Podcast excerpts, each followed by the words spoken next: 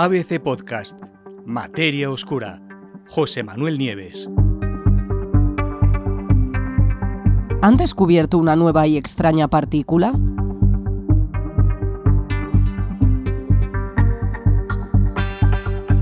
Hoy nos vamos a la frontera entre Suiza y Francia, al CERN. El CERN es el mayor laboratorio de física de partículas del mundo.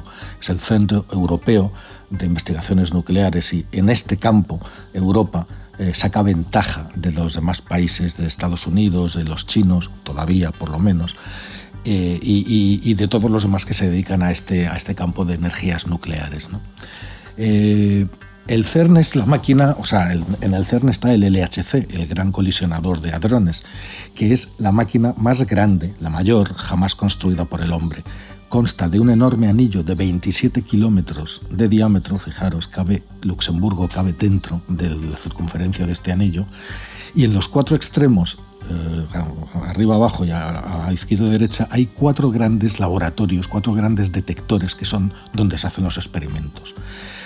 Todos los detectores miden distintas cosas, pero en, en, resumen lo que hacen es acelerar partículas, en este caso protones, porque este es un colisionador de protones, el que había justo antes era de electrones, partículas mucho más ligeras, ¿no? pero este es de protones. Entonces aceleran haces de protones casi a la velocidad de la luz en un sentido dentro de la circunferencia y otros haces en el sentido contrario. Y cuando ya están acelerados, permiten que choquen y en esas colisiones se libera una energía eh, en forma de una miríada de nuevas partículas que aparecen y desaparecen en una especie de cascada de partículas y así estudian las propiedades eh, de las partículas que están casi todas, hay que decirlo, predichas en, las teorías. ¿no? La teoría mm, más grande que tenemos de física de partículas es el modelo estándar, que es como una especie de, catálogo de, donde están recogidas todas las partículas que existen, que forman la materia, y las leyes de la naturaleza que gobiernan esas partículas. Eh, con el hallazgo en 2012 del bosón de Higgs, que era la última partícula que nos faltaba para cerrar ese capítulo, esa enorme teoría, pues se dio casi por terminada. Pero aún así, aún así siguen pasando cosas y siguen apareciendo cosas extrañas. ¿Por qué? Porque resulta que el modelo estándar, eh, aunque todas las predicciones que hace como teoría se cumplen a rajatabla, no explica todo. Hay cosas que se deja por explicar, cosas importantes. Con lo cual los científicos están convencidos de que ahí, abajo, por debajo del modelo estándar, tiene que haber una nueva física, una física desconocida por ahora, que no sabemos en qué consiste, y esa física también tiene que tener partículas asociadas que tampoco conocemos. De vez en cuando, en las múltiples, son miles de millones de colisiones las que se llevan a cabo en el, en el CERN, pues de vez en cuando eh, hay alguna colisión que refleja valores extraños, valores inusuales, y que da pistas sobre la existencia de partículas que no estaban previstas. Estamos ante uno de esos casos. En concreto, uno de los cuatro detectores, el LHCb, que es uno de los cuatro grandes laboratorios que hay en el CERN, ha anunciado el hallazgo de una partícula muy extraña, una que estaría compuesta por cuatro quarks del tipo encanto. Ahora os diré lo que es eso. Nunca se había observado hasta ahora. Presentaron en un artículo ese descubrimiento y además lo anunciaron en un seminario dentro del propio CERN. ¿Qué piensan los científicos? Pues que estamos ante no una partícula nueva, sino ante la primera de una clase de partículas que sería totalmente nueva y desconocidas hasta ahora.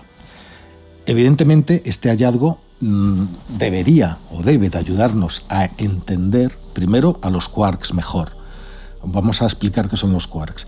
Eh, eh, si cogemos cualquier trozo de materia y lo vamos rompiendo en cachitos más pequeños, cada vez más pequeños, llegamos al átomo. El átomo, que durante un tiempo se pensaba que era indivisible, pues es una parte muy pequeñita de cualquier sustancia. Pero resulta que el átomo es divisible. Tiene un núcleo que está formado por protones y por neutrones y una, y una serie de electrones que giran alrededor, como los planetas giran alrededor de un, de un sol. ¿no? Claro, los protones y los neutrones entonces y los propios electrones serían las partículas más pequeñas que ya no se pueden dividir. Pues no, se descubrió también que los propios protones y los neutrones, es decir, las partículas que forman la materia, a su vez están compuestas por algo mucho más pequeño y más fundamental, los quarks. Los quarks se cree que ya no se pueden dividir y lo que hacen los quarks es unirse entre ellos y dan lugar a los distintos tipos de partículas de materia que conocemos. ¿no? ¿Qué son, los, quarks? Pues como os digo, serían la parte hipotéticamente indivisible y que se van juntando eh, para formar las demás partículas de materia que, como los protones y los neutrones. ¿no? Por ahora se conocen seis tipos de quarks diferentes y los científicos los, han, los identifican, los distinguen por sus sabores, sabores entre comillas. ¿no? Fijaros, tenemos un quark top, que es o sea, un quark, mm, vamos a decirlos en castellano, un quark fondo, que es el bottom, un quark abajo, que es el down, un quark, un quark arriba, que es el up, un quark cima, que es top, un quark extraño, que es el, strange, y un quark encanto, que es el, eh, de los, del que estamos hablando precisamente en este descubrimiento. Las combinaciones entre todos estos tipos de quarks, de varios sabores, dan como resultado las diferentes partículas que constituyen la materia. Hasta ahí estamos. Normalmente, por lo que sabemos, los quarks se suelen combinar en grupos de dos y tres y, van, y forman una categoría de partículas que se llaman los hadrones, que son partículas más pesadas, como por ejemplo los propios protones y los neutrones que hay dentro de los núcleos atómicos.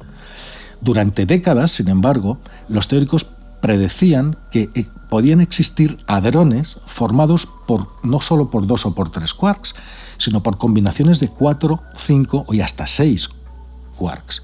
Estas partículas se llamarían tetraquarks o pentaquarks.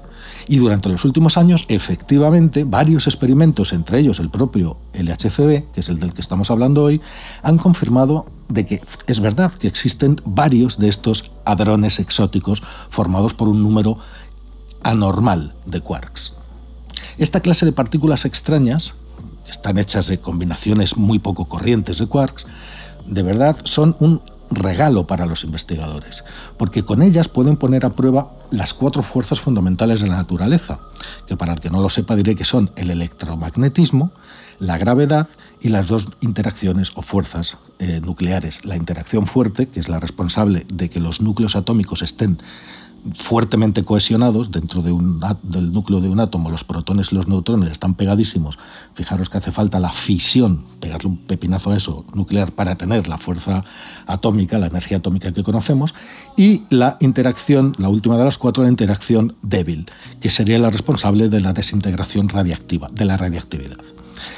Eh, conocer en especial eh, la interacción fuerte, que es la que es la responsable de la cohesión de las partículas dentro del núcleo atómico, desde luego resulta de la máxima importancia para saber si los procesos nuevos e inesperados, como esta partícula, forman parte de la física normal, de la física que está dentro del modelo estándar, o si por el contrario son por fin el atisbo de una física completamente nueva, esa que los científicos llevan años buscando de forma desesperada.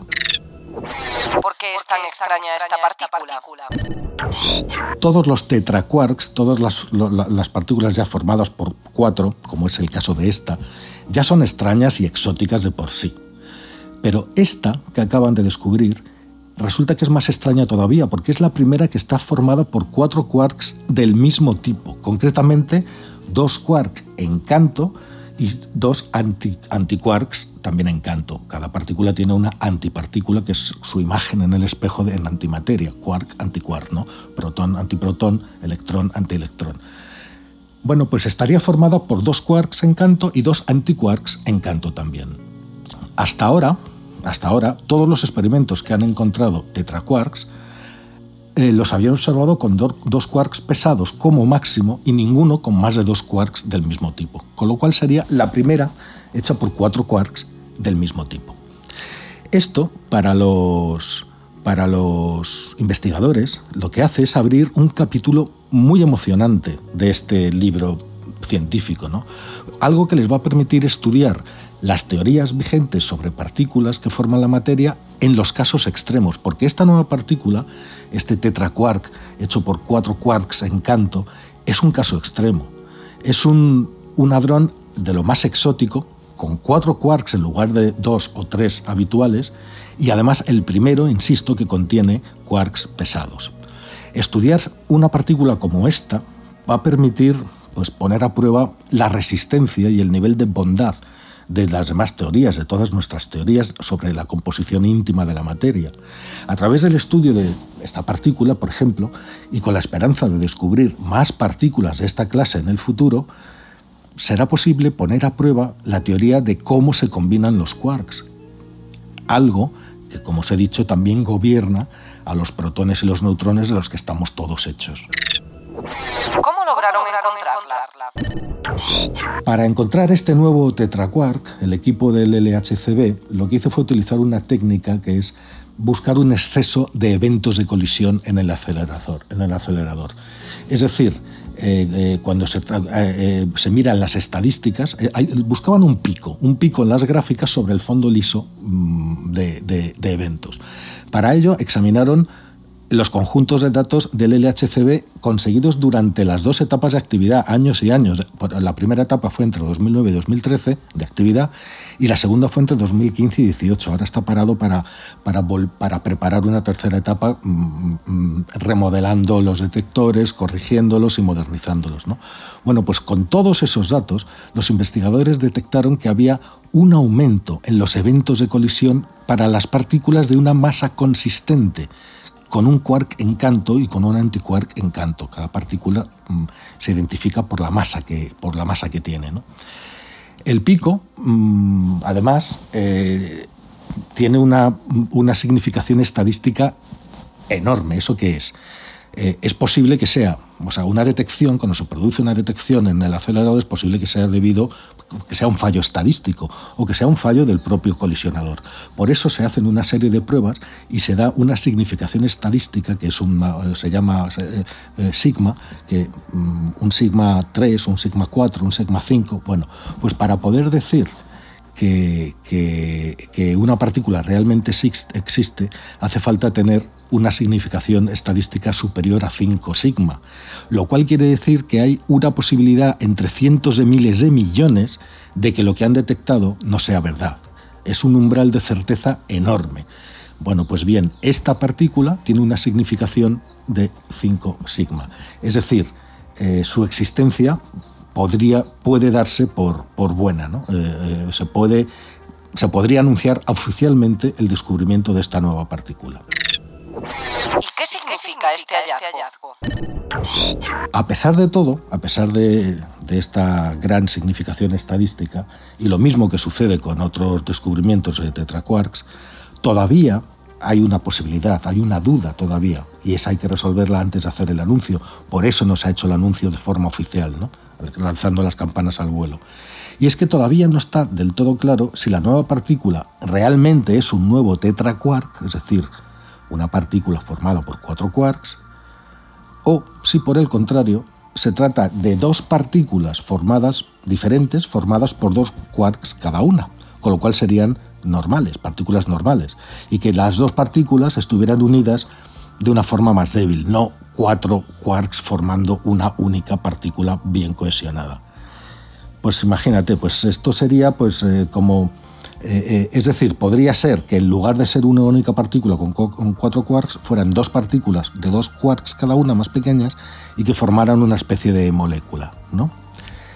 Los trabajos ahora mismo están para intentar confirmar este extremo. Si estamos ante el primer caso, pues podríamos estar, o sea, si realmente es una partícula, un tetraquark y con estas características que hemos contado, pues podríamos haber abierto por fin las puertas de una nueva física, más allá de todo lo conocido, la puerta a una nueva rama de la ciencia que nos llevaría probablemente a explicar todos los misterios que aún nos faltan por explicar sobre el universo en que vivimos.